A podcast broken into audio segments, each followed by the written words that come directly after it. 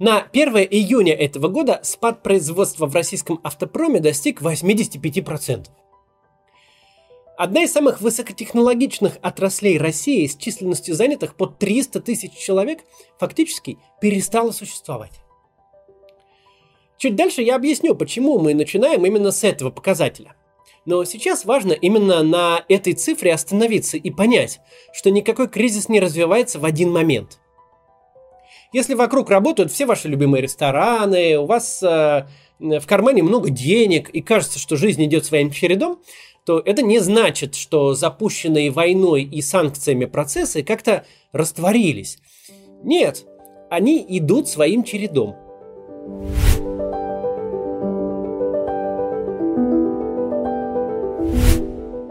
Для начала вспомним, что это за процессы такие.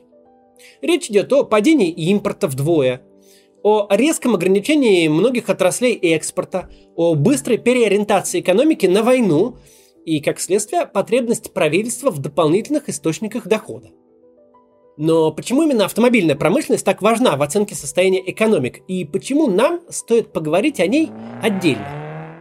Потому что по ней можно сделать вывод о состоянии экономики в целом, всей. Во-первых, автопром – это универсальный индикатор любого кризиса. Индикатор этот срабатывает в первую очередь. При любом замедлении, спаде или э, неопределенности люди отказываются от покупки новых автомобилей.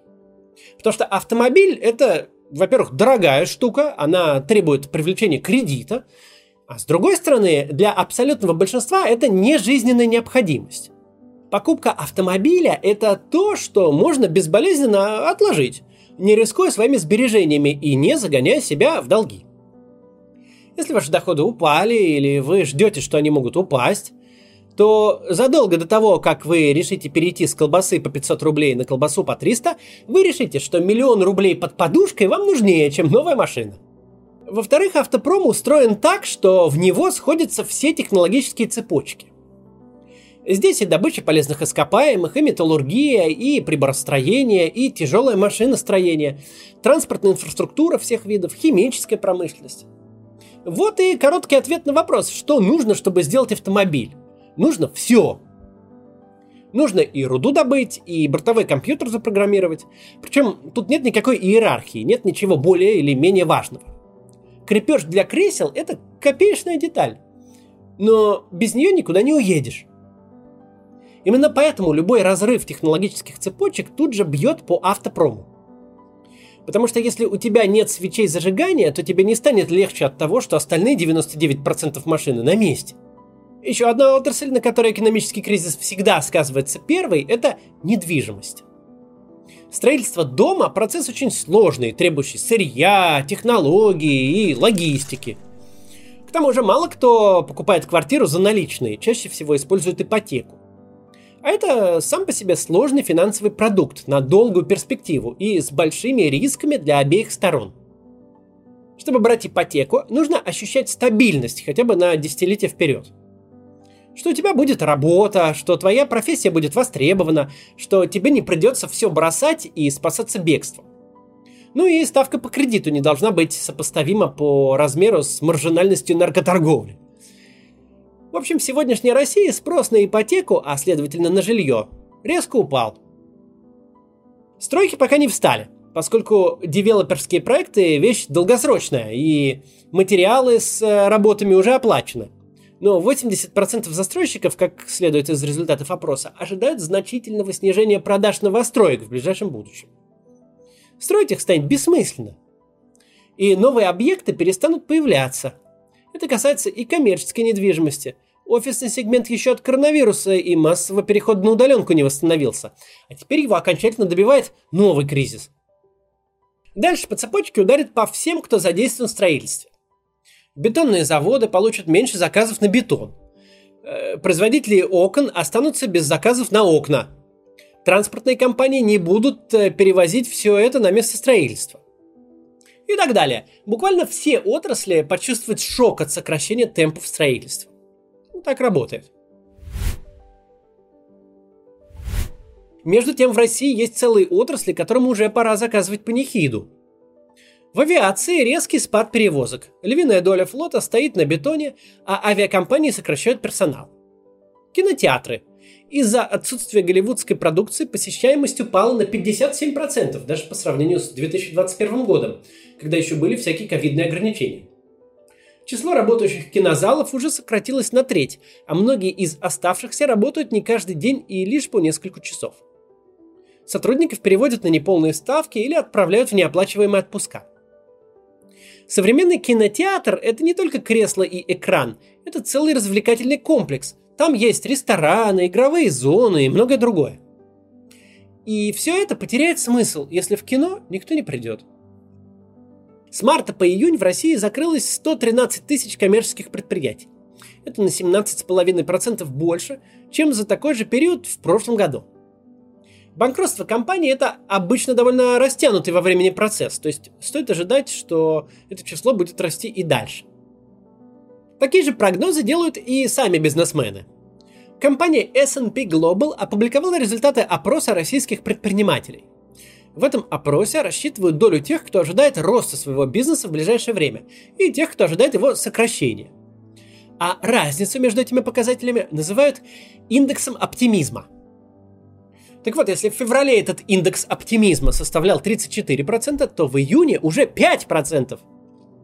Это самый низкий результат среди крупнейших экономик и худший за все годы опроса. Проблемы, которые называют бизнесмены, очевидны. Сложности с импортом, падение спроса, а рост цен на сырье. Что же это все означает для обычных людей? Кризис, подобный нашему, будет иметь два основных последствия. Первое из них – рост безработицы. Меньше компаний, меньше рабочих мест. Второе последствие – инфляция. Продукты и товары будут дорожать из-за проблем с импортом. В общем, денег станет меньше, а заработать их будет гораздо сложнее. Именно так проявляется и будет проявляться в будущем результат введения санкций против России, даже если вам пока кажется, что ничего не изменилось. От этой сводки перебросим логичный мостик главной надежде российского правительства, к большому соседу с ВВП почти на 15 триллионов долларов – Китаю. Китай для российской пропаганды стал символом веры. Ведь все конфликты, весь шантаж западного мира подразумевает возможность подружиться с Китаем, сменить европейский рынок, которому почему-то не нравится, что идет война, на китайский. Китай же якобы готов любить нас и такими, но здесь есть сразу несколько проблем. Во-первых, Россия не так уж и много чего может предложить Китаю. В общем-то, предложить она ему может только энергоносители. Еще лес, но его мы не учитываем, потому что это гроши. По всем остальным позициям экспорта Китай для России не покупатель, а конкурент. Да, именно нефть и газ основные доноры бюджета, основные поставщики валюты. Но горнорудная промышленность, металлургия черная и цветная, химическая промышленность, весь неэнергетический экспорт – это, во-первых, чуть менее половины всех экспортных денег, то есть очень немало, а во-вторых, это миллионы рабочих мест. Это целые города и целые регионы, которые зависят только от своих промышленных гигантов. Их продукция в Китай практически не экспортируется, и не по какой-то сложной причине, а потому что Китай сам экспортирует то же самое – по экспорту металлов, например, Китай с большим отрывом занимает первое место в мире. Это первое, что нужно помнить. Не просто так Евросоюз – крупнейший внешнеторговый партнер России. Не просто так оборот с крошечными в сравнении Нидерландами почти такой же, как оборот с Китаем. И не просто так за 8 лет разворота на восток после Крыма цифры почти не изменились. Просто Россия и Европа – естественные партнеры. Китай не может быть альтернативой. Ему просто не нужно то, что Россия возила в Европу. Либо нужно, но уж точно не в таком количестве. Дальше. То представление, которое рисует российская пропаганда о процветающем безо всякой демократии Китае, не соответствует действительности. По прогнозу, рост ВВП Китая в 2022 году чуть более 4%. Не считая ковидного 2020, это худший показатель с 1976 года, со времен смерти Мао Цзэдуна. Причем прогноз этот довоенный. Он не учитывает, что один неадекватный режим решит ударить не только по Украине, но и по всей мировой экономике. Ведь да, европейцам придется туго в условиях сырьевого дефицита. Но это, помимо прочего, значит, что они купят меньше китайских телефонов, компьютеров, телевизоров и чистилок для картошки. Что у Китая будет меньше денег, меньше работы для его заводов. Так уж устроена глобальная экономика. Все зависят ото всех, тем более от рынка на 20% мирового ВВП, коим является Евросоюз. Китай же еще и вошел в ловушку среднего дохода. Вошел достаточно давно. Он уже исчерпал простые рецепты роста на дешевой рабочей силе и активах. А сегодняшний рост Китая – это инвестиции, причем государственные инвестиции в первую очередь. В Китае тяжелый кризис на рынке недвижимости. Цены на жилье падают третий год подряд. Плюс ко всему, скверная ситуация в банковском секторе. Что такое ловушка средних доходов? Мы много раз об этом говорили, но кратко напомню, это очень простая штука. Пока у вас очень низкие зарплаты и очень дешевые активы, ваша страна фантастически привлекательна для любых инвестиций. Этим инвестициям пофиг, есть ли у вас политическая конкуренция или независимый суд. Пусть там будет хоть коммунистическая диктатура. Труд настолько дешевый, а активы так быстро растут, что всем этим можно пренебречь. Так было долгое время в Китае, так было в России в 2000-х годах. Но когда цена труда и активов становится близкими к среднемировым, а рост уже не так впечатляет, как раньше, в этом случае инвесторы начинают сравнивать вас с похожими странами и делать выбор в пользу тех, где с качеством государства все хорошо, где актив не отберет завтра чиновник или силовик. Эту ловушку проходили все. Кто-то успешно, становился демократией и продолжал свой экономический рост, но чаще страны останавливались в этой ловушке навсегда – Пример тому сейчас, например, Россия. Но главное здесь в том, что, как с любой страной, пережившей бурный догоняющий рост, с Китаем нельзя понять, какие отрасли в нем реально эффективны, а какие пузыри, живущие за счет инвестиций в надежде на светлое будущее. Любая быстро растущая экономика очень быстро такие пузыри накапливает, очень быстро накапливает неэффективность.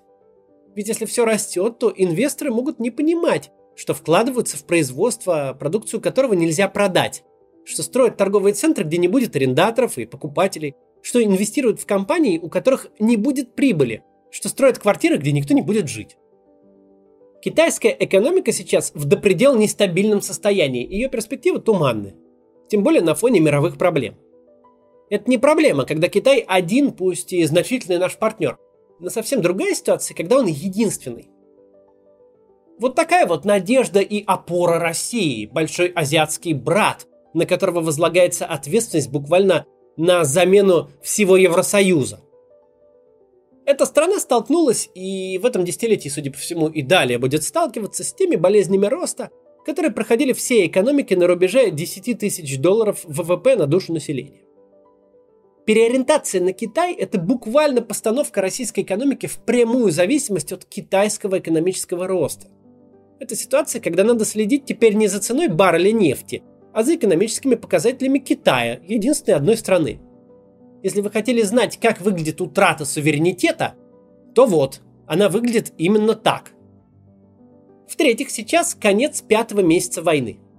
За это время даже самые неповоротливые бюрократии в обитаемой вселенной, западные правительства, которые по 10 лет регламент торговли апельсинами могут обсуждать, успели отгрузить Украине десятки миллиардов долларов помощи, а также согласовать передачу вооружения, в том числе и тяжелого, и ввести льготы и преференции для украинских беженцев. В Китае же тоталитарная диктатура, а не демократия. Там любое решение можно принять за 3 секунды и провести в жизнь за 2 дня. Ведь там нет никаких дискуссий и никаких избирателей. Так что же сделал Китай за эти почти 5 месяцев?